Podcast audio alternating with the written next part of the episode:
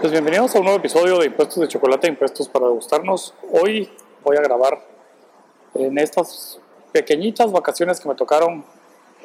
principalmente pues porque fue por trabajo, lo voy a grabar desde acá, desde Colonia. Y estoy enfrente de una de las estaciones del tren de Colonia. Y desde acá pues vamos a platicar de un poquito de los impuestos. El, aquí me vine a Alemania porque había una convención de la International Fiscal Association a la que les pido que los que son tributaristas y que les interesa el tema de la fiscalidad internacional pues se inscriban y poder participar en estos, en estos eventos que son verdaderamente de clase mundial. ¿De qué se trató? Pues había obviamente la fiscalidad internacional gira alrededor de temas como precios de transferencia, de tratados de doble imposición y ese tipo de, asuntos. Parte de lo que vimos en estos los diferentes paneles que se dieron es el cláusulas antiabuso y un tema que fue muy muy interesante la digitalización en el manejo de las administraciones tributarias y ahí pues nos dimos cuenta con algunos de los que estaban en los paneles y en el público y platicamos luego, que Latinoamérica está bastante más avanzado que varios países de Europa, incluyendo el propio Alemania, en este tema de la digitalización. Y ahí pues es importante, obviamente, eh, analizar las posibles razones por las que nuestros países, eh, entre todo, están muchísimo más avanzados. Brasil anunció eh, que, bueno, Brasil fue la primera, eh, la primera economía importante del mundo, si no es que la primera en general, en iniciar un proceso de digitalización de su eh, administración tributaria. Y anunció en el panel que ya había sobrepasado los, los mil millones de documentos emitidos diariamente a través de su plataforma de facturaciones electrónicas o documentos electrónicos tributarios. Entonces esto es eh, realmente impresionante que mil millones de documentos diarios emite la plataforma de eh, documentos electrónicos de Brasil. Y así pues los retos que se hablaban y de lo que se manejaba y se trataba mucho de los paneles es que con las informaciones y con la recabación de información y archivo de información electrónica por parte de las administraciones tributarias se va teniendo un problema eh, importante que es la seguridad de los datos, la seguridad de los datos de los contribuyentes y así como la posibilidad y la defensa de los derechos mismos de los contribuyentes ante toda esta ola de información que la administración empieza a recabar. los retos pues son en ese sentido en, mantener eh, los derechos de los contribuyentes, en no atropellar esos derechos de los contribuyentes con el afán de obtener cada vez más información y al mismo tiempo pues volver muchísimo más eficiente. Lo que se buscaba era volver eficiente la administración tributaria y ahí es donde platicábamos, platicábamos con colegas alemanes que se dedican a las auditorías y a la consultoría tributaria, que probablemente Latinoamérica pues empieza a tener esa predominancia en cuanto a los documentos electrónicos, porque partimos del hecho de que los contribuyentes y la administración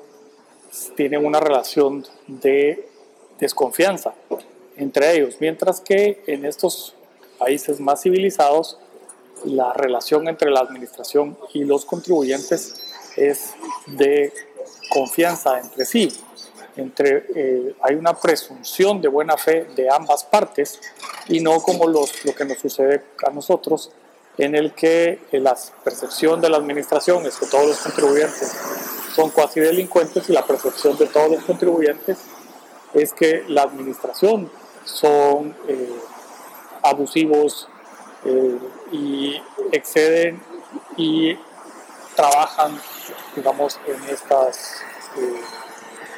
eh, en, estas auditorías buscando cómo ajustar a como dé lugar al contribuyente. Entonces eso no, no facilita. Pero quedó muy claro entre los paneles y esto es quizás el punto de reflexión que tenemos, eh, que me llevo y que les comparto, es que sí, el tema, el tema importantísimo en estos cambios de forma en la que la administración tributaria realiza su trabajo es cabalmente la de poder, en todo caso, el guardar y resguardar los derechos de los, de los contribuyentes, no atropellarlos, permitir que los pasos como tal se cumplan, eh, los procedimientos de ley se cumplan y especialmente en las declaraciones que son autodeterminadas, que no haya participación de la administración por el hecho de contar con una información para realizar eh, obstrucciones en el procedimiento de determinación que debe realizar el propio contribuyente. Así que pues lo dejamos en, el, en esta reflexión que creo es importantísimo para nosotros en ese camino que tenemos de ir buscando la digitalización y la eficiencia de los sistemas y guardando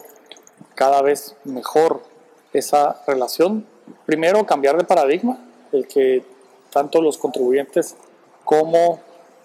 los eh, auditores y la administración tributaria en general, ambos buscan actuar de la manera más correcta posible y no eh, viendo cómo le ponen zancadilla al otro, viendo cómo eh, en buen chapín friegan al otro, sino que cada quien pues cumpliendo de mejor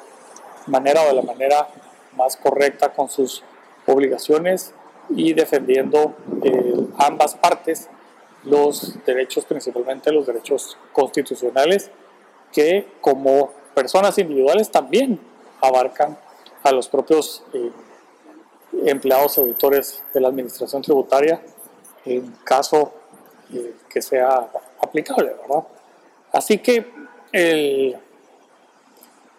este primer cambio de paradigma a que actuamos todos de buena fe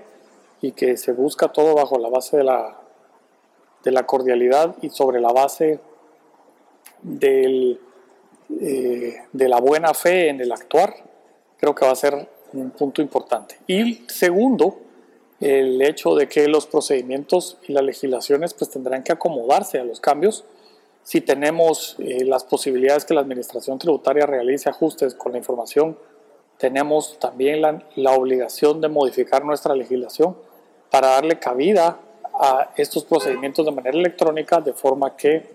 nos garanticen a todos el debido proceso, la presunción de inocencia y el cumplimiento de cada uno de los pasos tal y como la legislación establece. Pues bien, desde Colonia, esto ha sido Impuestos y Chocolate. Mi nombre es Mario Archila. Suscríbase, dele clic a la campanita, dele un pulgar arriba si está, escuchando en Spotify o alguna de esos medios eh, de podcast, pues déjenme un review y pásele esto a todos sus conocidos que paguen impuestos y que necesiten estar al día y enterados de lo que sucede con los impuestos. Así que hasta la próxima y tengan una muy buena semana.